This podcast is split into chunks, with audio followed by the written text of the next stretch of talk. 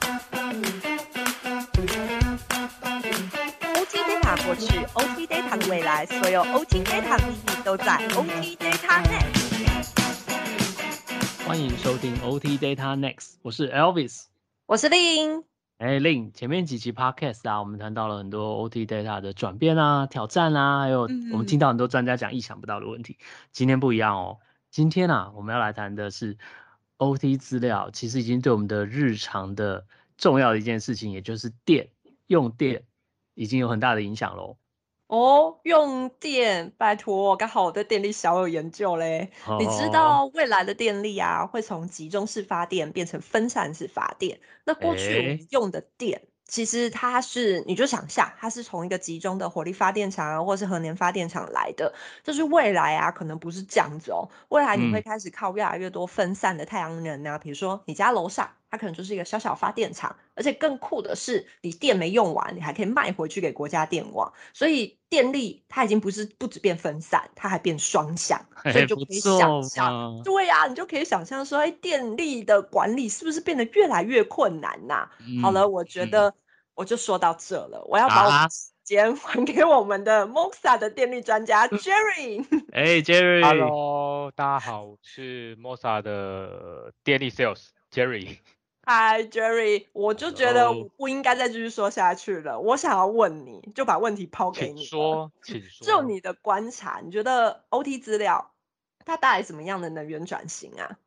？OT 资料带来怎么样的能源转型？我觉得根据我的观察，我认为一个很重要的 key message 是通信转型，它会决定能源转型的一个成败。好哎呦对嗯，很重要。呃，二零二一大家一直在讲 big data 这件事情，但是大家别忘了，事实上台电在十几年前就在做所谓的资料收集。好、嗯台电有调度处，嗯那以前其实，在我们没有讲 big data 的时候，调度处这个单位他做的事情就是，他会根据每天或者是每一个季不同的所谓的呃负载跟需求，嗯该应该说需求跟负载，然后去计算说它要有多少的一个供给来满足我的电力系统的平衡。那这个个就是我们现在在讲的 big data，就其实台电嗯也是以前就在做这一件事情的，哦，但嗯是随着时代的演进以及能源转型，这件事情对台电来讲会变得更加挑战以及严峻。哦，就嗯。是呃，mapping 到刚刚令所提到的，未来因为能源转型的关系，呃，整个电力系统会有很大的一个改变，它将变，它将从传统的集中式发电变成分嗯。散式发电。那分散式发电指的就是它会有很多的分散在不同各地的太阳能发电嗯。系统，或者是所谓的呃风力发电系统。OK，那以前呃我们有集中式发电的时候，其实对于调度单位来讲，它可以很清楚的去计算它的负载有多少，然后它的呃供供给要产生多少的电，才可以达到电力系统的平衡。但是未来不是。哦嗯未来可能是呃，你可以想象一件事情，就是传统我们的用电高峰可能是夏天的七八月，甚至是嗯中十二点后冷气最强的时候。嗯那以前以前其实呃调度处它可以很清楚的拿到过往的资料去做它的一个最佳调度的一个运算，但是嗯未来变成再生能源的时候，其实大家都知道。再生能源是一个不可预测性的一个一个发电的来源，也就是说嗯，如果今天有一片乌云过来的时候，它可能瞬间的发电的一个发电量会马上的往下掉，所以这个嗯。对于台电在能源转型的过程当中，也是一个很重要的一个挑战。好、那嗯大家可能要想一件事情哦，就是平常我们在家里用电习惯的哦，可能呃随手按一个开关，然后手拿起遥控器开个冷气，马上就有电。哦，但是这些电力系统的一个 operation 跟 engineer 来讲，绝对不是这么简单就可以把发电机组或者是这些火力设备马上就可以做所谓唤醒的动作，所以他们需要一些暖机的时间。好，要需要这些暖机的时间来做一个呃可靠的一个系统的一个调配。嗯好那接下来哈，我希望你们可以试着换位思考去想一件事情。当以前集中式发电的时候，呃，它慢慢的变成分散式发电的过程当中，以前的发电再生能源发电占比只有五趴的时候，其实你不痛不痒，不需要去去看。但是随着能源转型，慢慢的这些不可预测的再生能源变成十 percent、十五 percent，甚至是二十 percent 的时候，那你该怎么办？哦，有百分之二十的不可预测性的发电来源在电力系统里面。那身为一个调度单位的 engineer，我该怎么办？哦，所以我认为这是能源转型背后最大的挑战，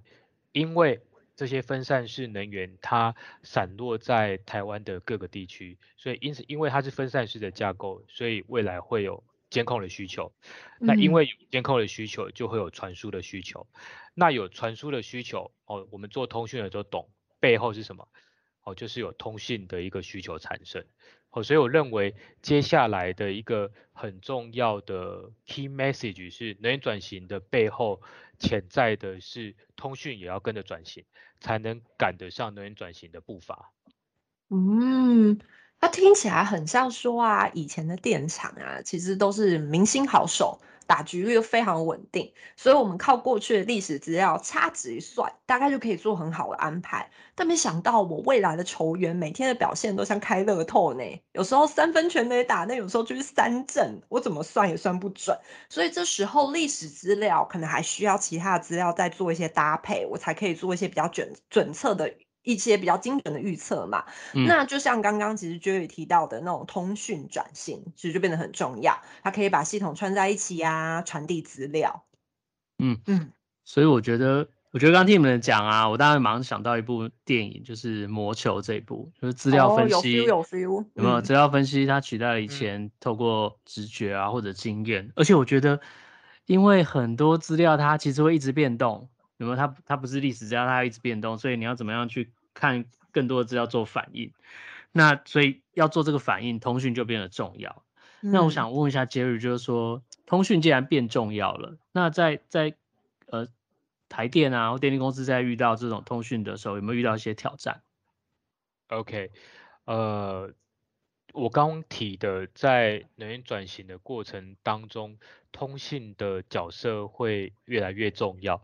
那以我观察到的国家电网或者是电力公司的挑讯的的的挑，sorry 的挑战不是挑讯哈，挑战重要的一个挑战是通讯整合。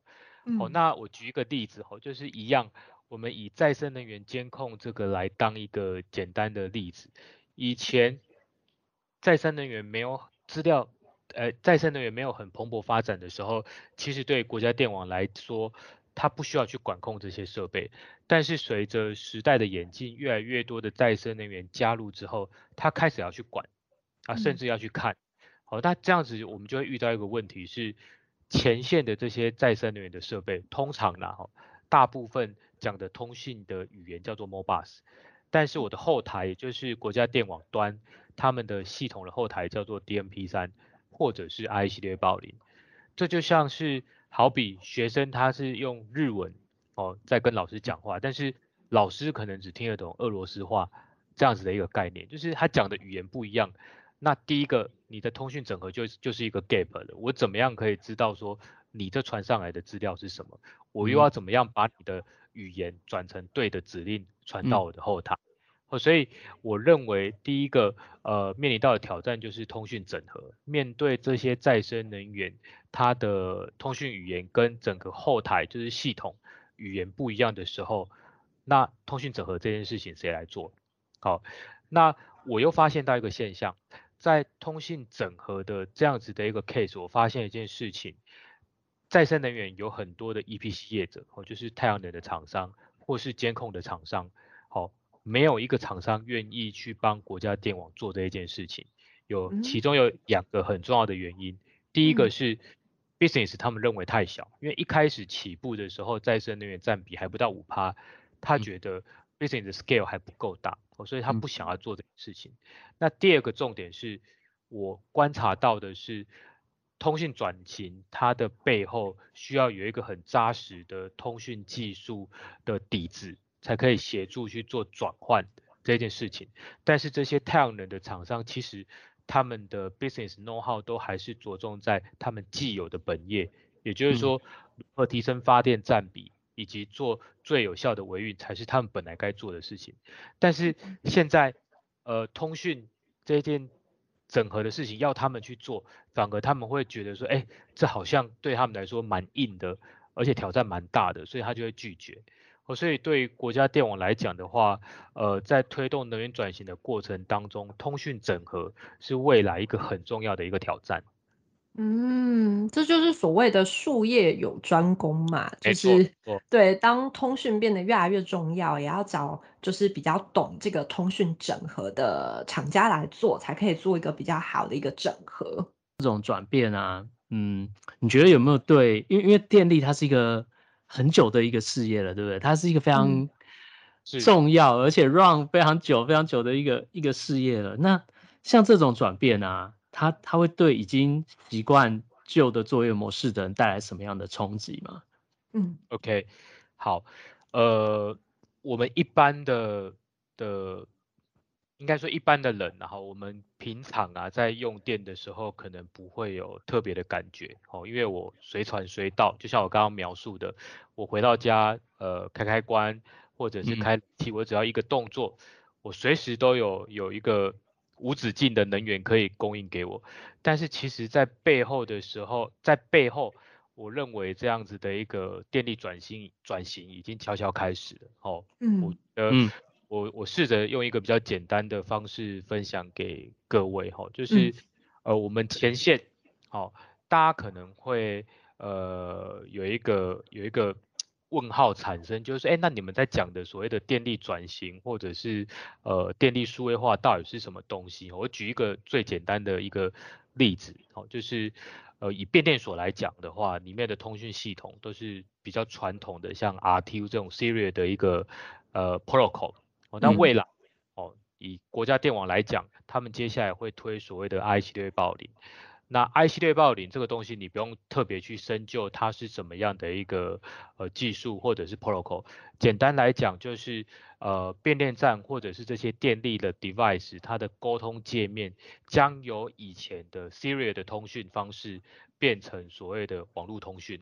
哦，嗯，那。这样子的一个意思，我再用一个最简单的方式来描述。以前啊，我们在我在跑客户的时候，这些电力的老塞，我都会跟我抱怨，哦，抱怨什么事情呢？他说，以前他们考进电力公司，他念的科系、念的课本叫什么？叫电力机械，然后电力学、电路、电电路学这些，嗯，比较偏向电子的东西。但是，呃，未来变电站转型了之后，我刚刚讲的 I 系列报零。它全部变成网络，哦，嗯，以前这些保护电力或电表或是其他的电力 device，它有问题的时候，哦，它可以拿着它的一个三用电表或是电力的仪器去查线，哦，就是呃点对点的去把这个故障点找出来，这是这是这些电力老塞以前他所受的一个训练，但是未。来你想下一件事情就是开始。数位化之后变成 I 系列暴力，好，全部的东西，呃，所有的讯号线，所有的一个通讯线，全部都跑在一个网路线上面的时候，嗯，那他来讲他的压力有多大？OK，哦，所有所有的 information 都跑在一条网路线里面，那他以前以前有问题的时候要拿三用电表去量，那现在他可以怎么办？好，现在就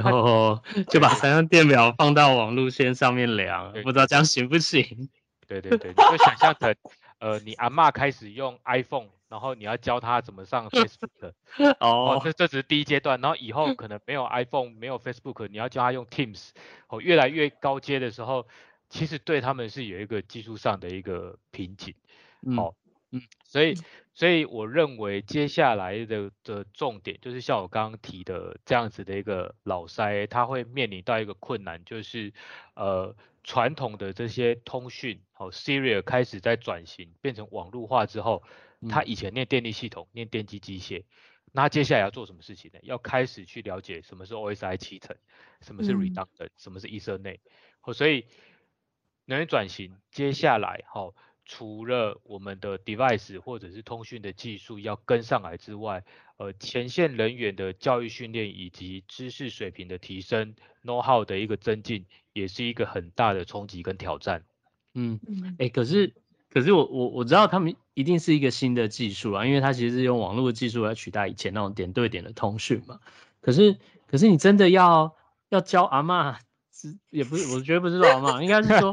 他已经让这个，他已经用传统电话用很久了，你现在要习教他用那个智慧型电话，这这有很大的 gap 欸、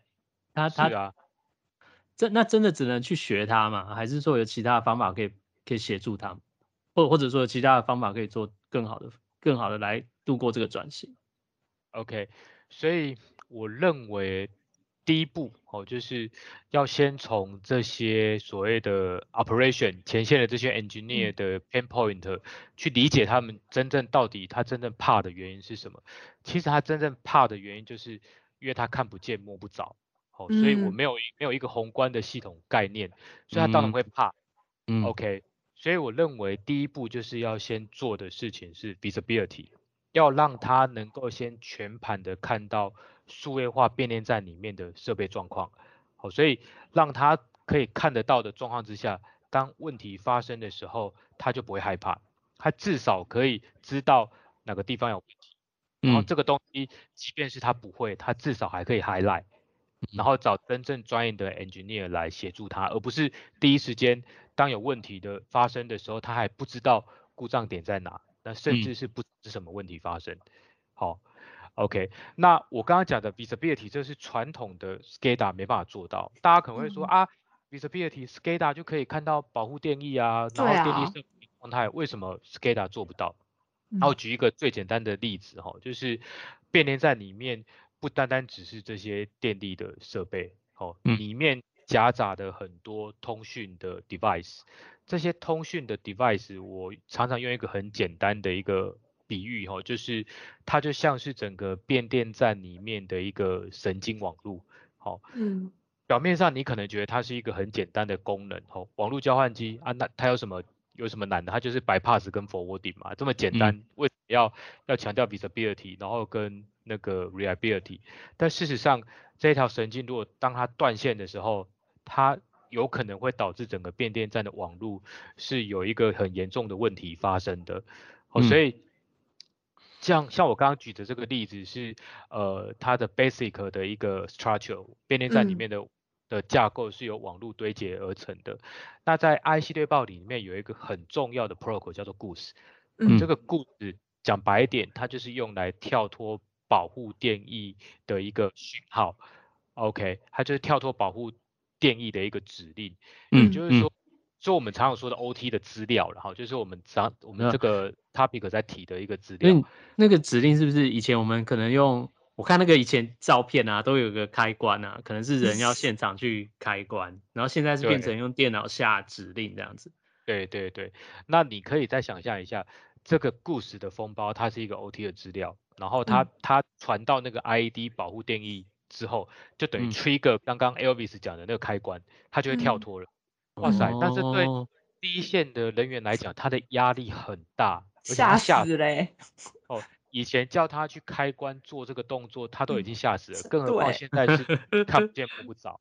哦，所以他一定的会担心说，那我到时候跳错了怎么办？嗯嗯 OK，所以这时候如果我们有一些技术，哦，可以协助这些第一线的人员，呃，比如说有一个 dashboard 可以让他很清楚的看见我们刚刚所谓的故事，哦，以嗯故事这个角度而言，我们称之为它叫 OT 的资料。那 OT 的资料对于我们来讲，其实它就是一个封包。嗯那如果我可以透过我们的技术把这个封包让它可以秀在这个 dashboard 上面，好，也就是说让它可以知道故事的流向跟状况状态。那不嗯管你前线的 OT 的这些 engineer 技术有没有跟上，我相信对他们来讲可能很难呐、要一个五六五六十岁的人再重新去学 OSI 七层，我认嗯为有点不太人道，而且压力也蛮大的。但不管怎么样，我们如果可以透过这样子的一个呃 easy to use 的一个 software 或者是 dashboard，让它至少可以问题发生的时候第一时间要先看得到。好，那我觉得就解决百分之大概六七十的一个 pain point，因为至少他看得到，即便他不会，他也可以去求援。嗯哦，求求援助的援哦，那至少他找到对的人之后，可以快速的帮他解决现场一个问题。对嗯，所以看见资料是嗯第一步哦，OT 嗯转型的的过程当中，看见资料一定是第一步。嗯，我觉得，诶，我觉得还蛮认同 Jerry 讲的。我觉得你刚刚讲的看见啊，我觉得是一个协助第一线人员，因为因为你看第一线人员他其实他也许不懂什么 OSI 七层，可是他有很很多的经验，他知道什么状况，一点小的征征兆现象，他就知道可能后面会有几种状况要判断嘛。那但但是现在都变成虚拟的啊，就像你说的那个指令啊、动作都变成数位化，看不到。可是你如果现在让他看得到，而且是很容易理解的，他可等于他有了更多的资讯，然后协助他做更好的判断。啊，我觉得这真的很像，就是很像数位转型啊。我觉得的数位转型就是人跟机器跟资料能够整整合，才有那个才能够达到转型的那个价值。那我所以所以，我真的觉得 Jerry 讲的这刚刚讲的真的是蛮，我我的感觉真的是对这样子，对你是不是要来问一个很难的问题了？对。最后啊，我想要来问一下，我们这个节目一定会问的，一定会问来宾的一个问题，就是就是 Jerry，以你在电力市场啊，看这样这么多转变啊，你是觉得 OT data next，也就是 OT Data 在电力市场的下一步会是什么东西？好，我认为这个所谓的令刚刚提到这个很困难的问题，哦，就是以电力市嗯场的角度而言，这个很困难的问题就是通讯稳定是转型的一个基础。嗯，好大家以前对于这些电力的使用，不管是传统的电力或者是再生能源也好，大家比较看重的是所谓的 application 那个层面，哦，就是光鲜亮丽的那个应用的那个嗯。层层级，哦，然后有哪些的电力设备，有哪些的应用，但是大家别忘了，哦，我尽量用一个比较很呃，用一个比较简单的情境来描述。你用一个，如果我们用一个金字塔来描述一个电力系统的一个稳定性，最底层就是所谓的 power system equipment，哦，就是传统的电力设备，哦，这些嗯。CGIS 啊、保护电翼啊，然后发电机等等，这些电力设备一定要很稳定，这是最基本的。哦，所以金字塔的底层就是 power system equipment，好。那中间的这一层叫做 communication integration，也就是我刚刚提到的通信整合。哦也嗯就是说，在数变电站或者是电力的数位化过程当中，它会有很多底层的这些呃古老和 legacy 的 device 要跟上层做沟通。那这跟上层过做沟通的过程当中，中间就有一个 communication integration，就是我刚刚讲的，它的 protocol 有些是 Modbus 哦，但是我的上层在监控的时候可能是 DMP 三哦，那嗯。中间怎么样做一个最 smooth 的一个转换，然后让这些沟通的误差降到最低，好、来确保我整个电力系统跟通讯的稳定，就是中间这一层所谓的 communication integration。那这些东西都做好了之后呢，最上面的那一层就是通讯的 security。好嗯所以我认为这三个角，嗯这这个金字塔，好、这个这三三角形的一个金字塔来讲，来描述一个电力系统是最适合不过了。底层就是一个 power system equipment，中间是 communication integration，那最上层是 security。嗯。以前电力产业的第一个顺位就是 first priority，好、是放在最底层，就是、嗯。呃传统的观念是只要这些设备电力设备稳定，哦，我的供电我的发电就稳定，这是以前的嗯。concept、但是随着呃能源转型跟电力数位化之后呢，第二层跟第三层常常被忽略。那为什么会被忽略呢？因为他们现在还没有面临到能源转型后面真正的最大的问题——通讯转型。嗯嗯所以我认为未来的三到五年的重点会是在 communication integration 跟通讯的 security。哦嗯因为你试想一个情境哦，